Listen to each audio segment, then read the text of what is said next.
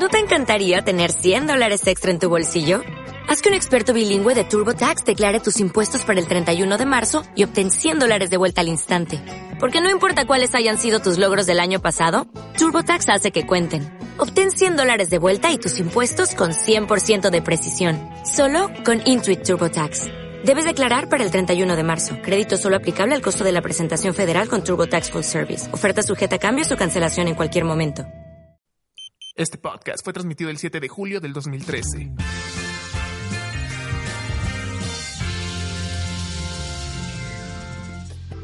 Muy buenos días, tardes o noches, sea cual sea la hora que ustedes estén escuchando este podcast. Muchas, pero muchas gracias por descargar estas transmisiones en MP3. Recuerden que nos pueden encontrar en Facebook como www.facebook.com diagonal h.raulbc h.raul b de bueno y c de casa. También en el blog oficial de este podcast en raulbcpodcast.blogspot.mx con b de bueno y c de casa. En Twitter como arroba h Raúl BC, esto es H-R-A-U-L-V-C.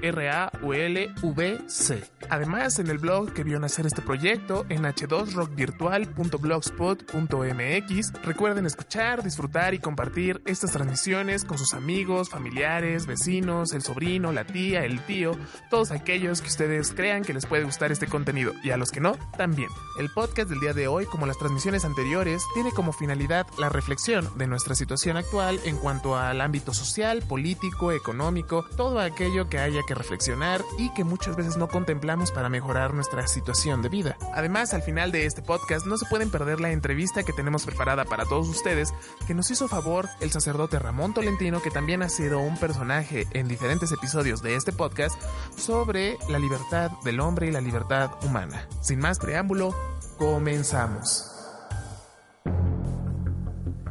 Señores y señoras, Ustedes no pueden ver mi expresión. La percepción de mí está imperativamente determinada por lo que dice mi voz. Pero tengo que decirles que estoy ponderantemente encabronado. Y es que la mayoría de las personas tratamos de vivir lo mejor posible, ya sea con nuestros familiares, círculos de amigos, conocidos, vecinos, etc. Tratamos de relacionarnos en un mundo cada día más pinche cabrón. La verdad no me importa, no me interesa en lo más mínimo quién fregados tiene la culpa.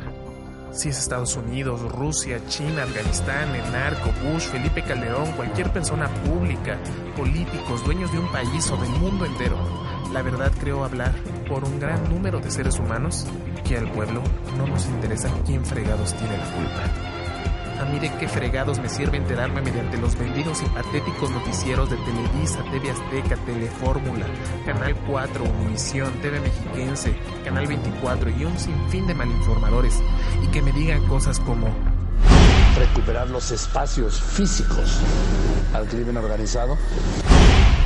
En Guanajuato la violencia del crimen organizado se hace y alarma cómo está creciendo el consumo de drogas en nuestro país, porque esto termina contaminando y esto criminaliza México. De nada, de nada, de nada chingado, de absolutamente nada. No me hace ni sentir mejor, no me hace una mejor persona, no logra un avance en este país. Y otra pregunta que también inunda mi mente es, ¿por qué fregado solo escuchamos puras noticias malas? Que 24 muertos por acá, 15 decapitados más allá, 16 niños asesinados. Se desploma la bolsa, la crisis económica, la ciudad en toque de queda, la población asustada y a un México que se lo lleva a la chingada. Yo se lo digo, ¿no? Dicen que todo es con la perspectiva con la que se mire. Uno podría creer que el color del día se pinta en función con la actitud que afrontamos la situación, pero bajo la situación que se vive en la actualidad, ¿qué actitud podemos adoptar? ¿Cómo podría decir con orgullo?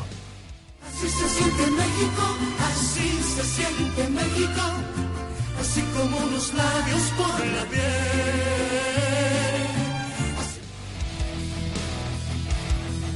Y si así es como se siente, la verdad déjenme decirles que se siente de la chingada. Hay ciudades donde cada vez hay más familias que viven la incertidumbre por no saber cuál es el destino de sus familiares, amigos, hijos, hermanos, etc. En la desaparición la familia nunca descansa. No sabe si realmente su familiar ya está muerto o sigue vivo. Aunque no existan cifras exactas, en Monterrey organizaciones civiles estiman que podría haber cerca de mil desaparecidos tan solo en la zona metropolitana. En el ámbito de la política, cuando se habla de muertos, secuestros y desaparecidos, los procuradores se limitan a decir que estaban vinculados al crimen organizado y se acabó. No se habla más sobre el asunto. Es una situación que está provocando un gran vacío en la sociedad, un dolor que aún no expresa su manifestación colectiva, un profundo odio del hombre para con su misma especie. Esto es un problema que diariamente se está agravando y el tratamiento no se acerca ni remotamente al indicado.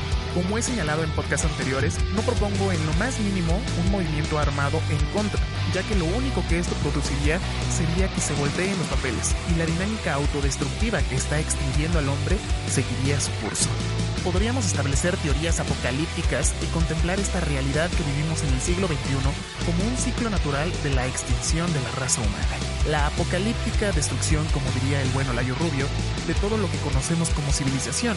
Y según los investigadores, el planeta Tierra, en un lapso relativamente breve en términos de tiempo espacial, recuperaría el verde que el ser humano ha venido a impregnar de gris y de rojo las aguas, ríos y mares se desintoxicarían y dejarían de saciar la sed incontrolable de empresarios de cualquier ámbito, de cualquier rubro que hayan contribuido en esta apocalíptica destrucción. En otras palabras, si no le conferimos la responsabilidad al ser humano de su propia destrucción, diríamos que la Tierra se encargaría de su autodesparasitación. Y con ello los primeros en caer seríamos nosotros, los humanos. Estimados podescuchas, este podcast, que a lo largo de sus 10 transmisiones ha sido un espacio para divertirse, decir una o dos verdades incómodas, de manera chusca, un espacio para la distracción, hoy se declara profundamente triste, enojado y desesperado. El locutor y guionista de este podcast no encuentra una respuesta aplicable a esta difícil situación de autodestrucción. También comprendo que no todas las personas ven el mundo contemplando esta situación y están en todo su derecho. Incluso puedo comprender que se opongan radicalmente al contenido que el día de hoy expongo para todos ustedes. Sin embargo, yo invito a mi audiencia, a aquellas personas que contemplen ideas similares o semejantes al guionista de este podcast, una contribución que está al alcance de todos ustedes. Y es la de tratar con amabilidad, cariño, respeto, y por qué no decirlo, con amor a nuestro prójimo, crear un ambiente de armonía en nuestros hogares. Aparentemente podríamos creer que la trascendencia de este acto no influiría de manera significativa al cambio, pero sabemos bien claro que la ayuda no vendrá de arriba, y no me refiero a Dios, me refiero a la clase política. Muchas veces recibimos apoyo de personas que socialmente consideramos de un nivel socioeconómico inferior a nuestro. Sin embargo, el ego y el gran sentimiento de inferioridad que tratamos de opacar con un sentimiento de superioridad no admiten la ayuda de estas personas. Y en dado caso de aceptarlo, no respondemos recíprocamente de la misma manera. Y la razón por la que propongo esta atmósfera de armonía es que entiendo al igual que en su momento lo expuso Carl Jung, existe un inconsciente colectivo una idea que no necesita ser expresada para poder ser transmitida. Y partiendo de esta primicia, que para algunos podría parecer congruente o para otros desesperada, y por otros totalmente absurda, yo considero que a medida que en nuestro hogar se formen estructuras mentalmente sanas o lo más próximo a este estado, en un futuro podría proporcionar una decisión asertiva que genere armonía en vez de estructuras mentales que nacieron con carencias afectivas que en un futuro solo busquen llenar este vacío bajo cualquier medio, incluso siendo este ultrajando, violando en cualquier sentido la libertad y derecho del prójimo. Y bien, como les prometí al inicio de este podcast, el día de hoy nos acompaña una persona muy especial y querida en este podcast. Ya lo conocen en diferentes personajes como Roberto, el padre de Raúl, los agentes secretos en el podcast de la intervención mental y el día de hoy nos acompaña como persona y solicitándole de la manera más respetuosa que comparta sus conocimientos que ha adquirido a lo largo de sus 10 años de experiencia como sacerdote. Actualmente estudiante destacado de la licenciatura en psicología, con propuestas innovadoras que en continuas pláticas con él me ha dejado muy entusiasmado para continuar con el estudio de esta apasionante carrera sobre el estudio de la mente humana. Sin más preámbulo, con la magia de este podcast, recibamos a nuestro compañero, sacerdote y amigo, Ramón Tolentino Arismendi, con un fuerte aplauso.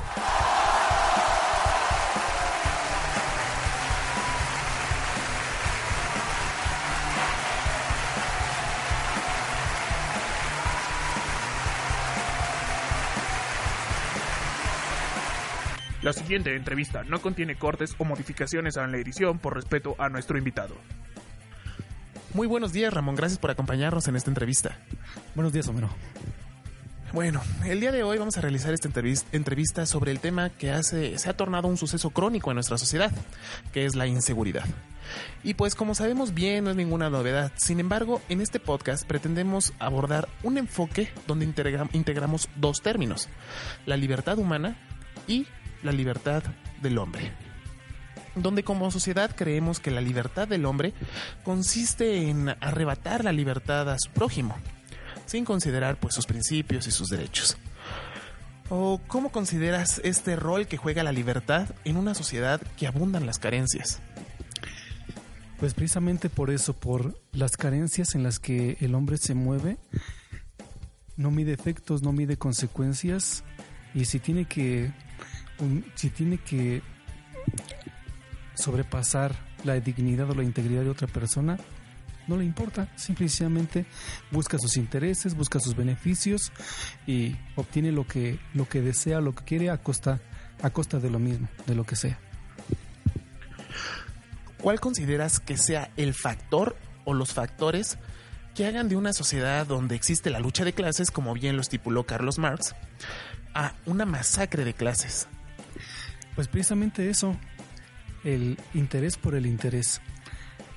Creo que ideológicamente consideramos el respeto como algo viable, ideológicamente hablando, pero en la práctica no existe el respeto. Pero este respeto considero que debería de comenzar por nosotros mismos en el sentido de que al mirar el beneficio que queremos a por nosotros o para nosotros, también consideremos el beneficio que el otro necesita para sí y de por sí.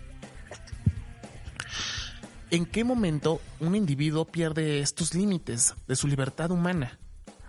Siguiendo el principio de mi libertad termina donde empieza la del otro y de esta manera pues respetarnos todos como sociedad. Y lo convierte en la búsqueda por la libertad del hombre, que sigue el principio de mi libertad. Mi libertad implica incluso luchar por ella cuando trasgredo, estos, como bien lo mencionas, estos derechos del otro individuo. Considero que es el hecho de que... Mm,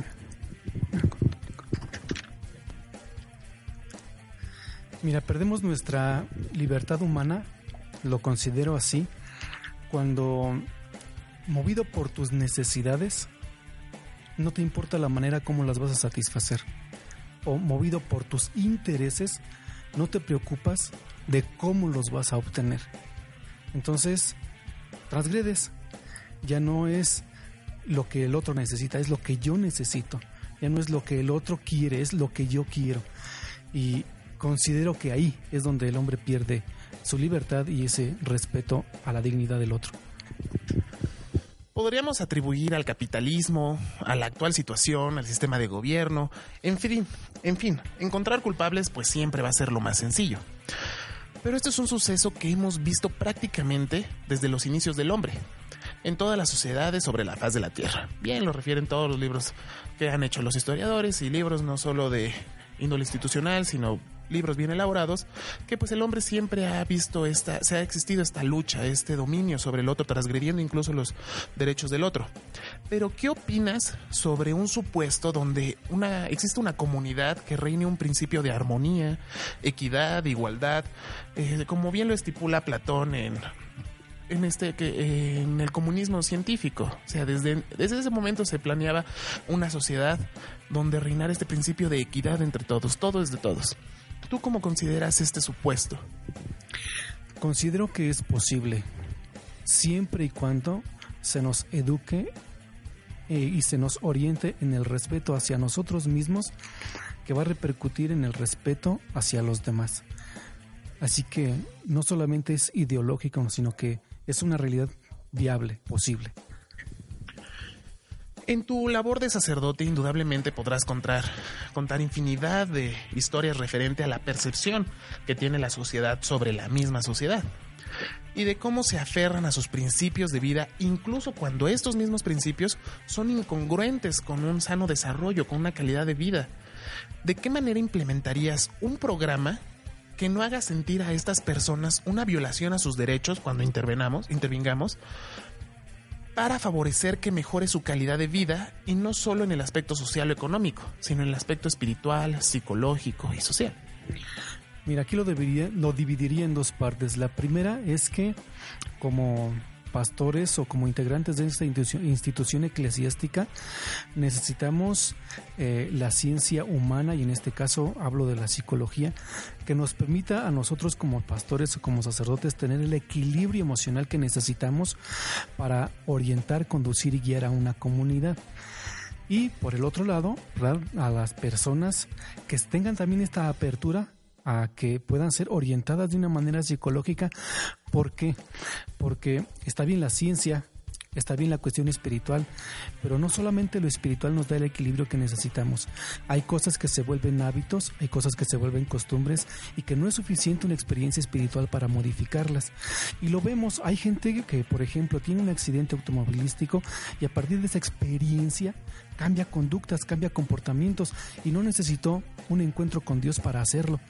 Y a veces dentro de la religión católica o dentro de las religiones consideramos que una experiencia de Dios es suficiente para poder modificar conductas y comportamientos y considero que no es así, que hace falta la orientación, el apoyo y la colaboración de la ciencia y en este caso de la psicología como ah, de la psicología humana. Y pues bien, indudablemente la religión es un recurso, un recurso mundialmente aceptado para lograr el equilibrio con sí mismos.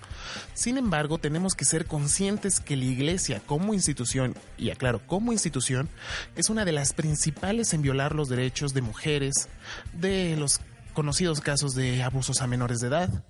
¿Tú cómo concibes esta dualidad incongruente para el actuar del ser humano, donde por un lado eh, considera a esta entidad como su angelito, por así decirlo, y por el otro lado, pues en el actuar o en el desenvolvimiento de la iglesia, pues se encuentra el, el diablito, ¿no? Es simple, muy, muy, muy simple. El hombre, la persona, el individuo, el ser humano tiene que considerar que estamos formados por una entidad espiritual y material. Entonces, si nosotros solamente nos enfocamos a, atender lo espiritual y suponemos que por atender lo espiritual no hay que atender lo humano, nos equivocamos. Pero si llevamos a la par la atención espiritual y la atención humana, entonces logramos e-, ese equilibrio humano-espiritual que necesitamos para orientar, conducir y guiar nuestra vida de la manera como no solo las leyes de la iglesia lo marcan, sino la doctrina que Jesucristo implementó lo marca en ese amor hacia a sí mismo y en ese amor a los demás. Entonces, este, entendiendo esta parte espiritual y material, pues no habría confusión para la persona en cuanto al entendimiento del mensaje de Jesucristo. De ninguna manera, de ninguna manera. Y esto no quiere decir que se justifiquen los errores que se pueden cometer humanamente, sino que se entiendan, que se comprendan. Y en ese sentido, cuando se entienden y se comprenden, hay un apoyo, hay una colaboración para sacar adelante a quien se ha equivocado en su camino. ¿Crees que el hombre, eh, en este caso indiscriminadamente hombre o ser humano, necesite de la fuerza o el castigo para sujetarse a la norma? ¿O crees que esta disposición es un condicionamiento que viene desde la infancia, que hemos aprendido a aprender por el castigo? Y o seguir un supuesto donde se pueda educar de alguna otra manera que no hemos contemplado, en la cual se pueda adoptar un entendimiento, un aprendizaje o un sujetarse a las normas en pro del bien común sin la necesidad de este castigo? Mira, creo que la raíz de este hecho es el conocer a la persona. Porque puede haber personas a las que con las que sea suficiente la orientación y siguen la orientación que tú les indicas, siguen la orientación que tú les das y caminan sin equivocarse. O personas que necesitan, por su manera de ser, necesitan que se les exija un poco más. De tal forma que de esta manera entiendan y comprendan cómo es que son las cosas en su vida. Entonces creo que aquí la clave es conocer al individuo para que a partir de ese conocimiento tú indiques si solamente tienes que orientar o inclusive tienes que reprimir o castigar. Yo quiero creer o, creo pensar que en efecto un castigo es un medio violento para corregir a una persona. Sí, sí lo es, pero como te lo decía, por el modo de ser de la persona, a veces es necesario porque de esa manera entiende lo que en su vida no tiene que pasar o no tiene que hacer. Pero no tendría que ser una norma general para aplicarlas a todos por igual. Pero, por ejemplo, estamos de acuerdo que es un medio muy difundido, o bueno, es el método más aceptado para educar.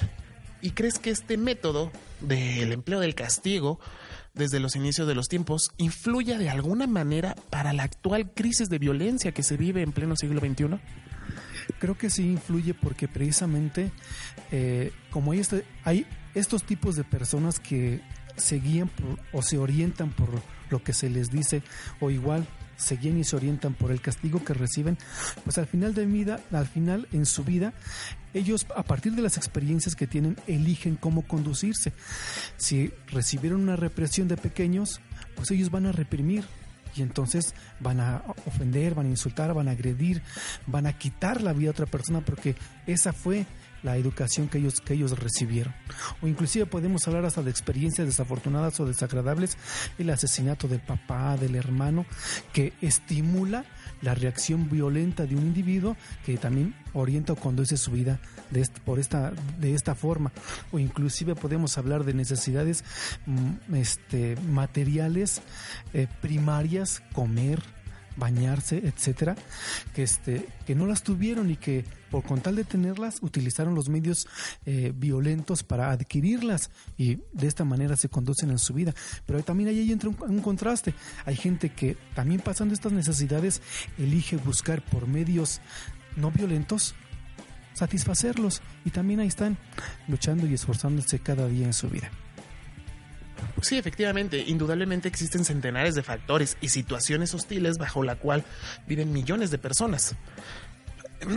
Pero ¿crees que un factor determinante sea la manera bajo la cual se construye la estructura psíquica de este individuo desde los inicios de su vida para poder, como tú dices, a pesar de la adversidad bajo la cual se estuvieron en alguna etapa de su vida, lograr salir adelante? O sea, fomentar en las comunidades que a lo mejor no tienen ese acceso a pesar de a lo mejor no poder mejorar sus condiciones de vida, pero sí favorecer que se forme una estructura psíquica sólida para poder eh, aspirar a esto, a mejorar a pesar de la adversidad.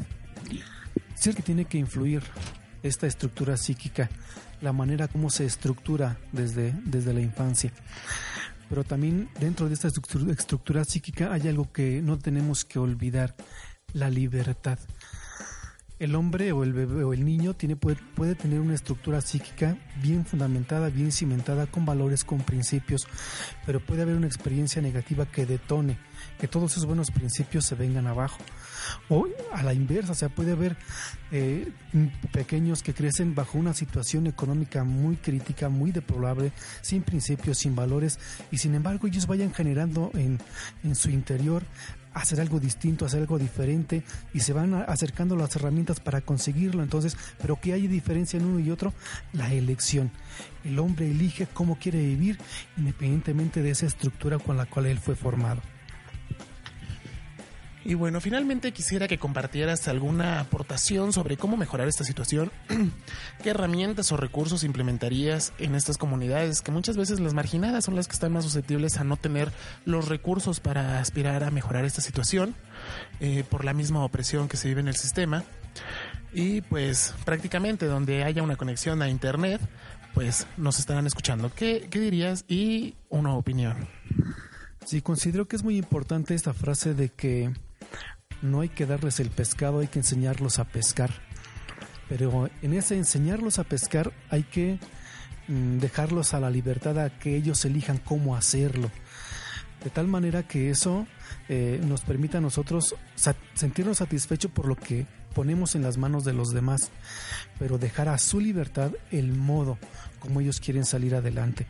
Porque ciertamente que cada individuo, cada sujeto, cada persona tiene esa capacidad de elegir cómo lo, cómo lo quiere hacer.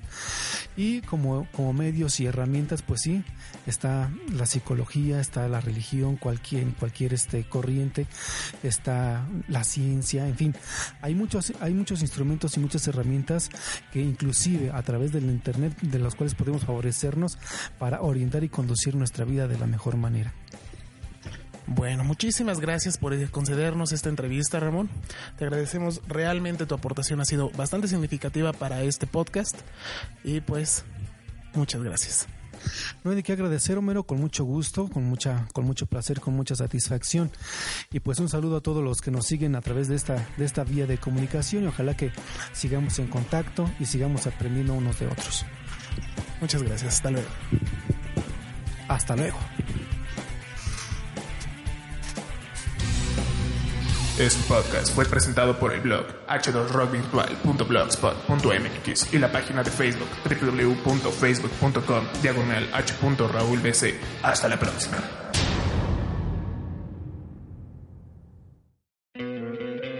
¿No te encantaría tener 100 dólares extra en tu bolsillo?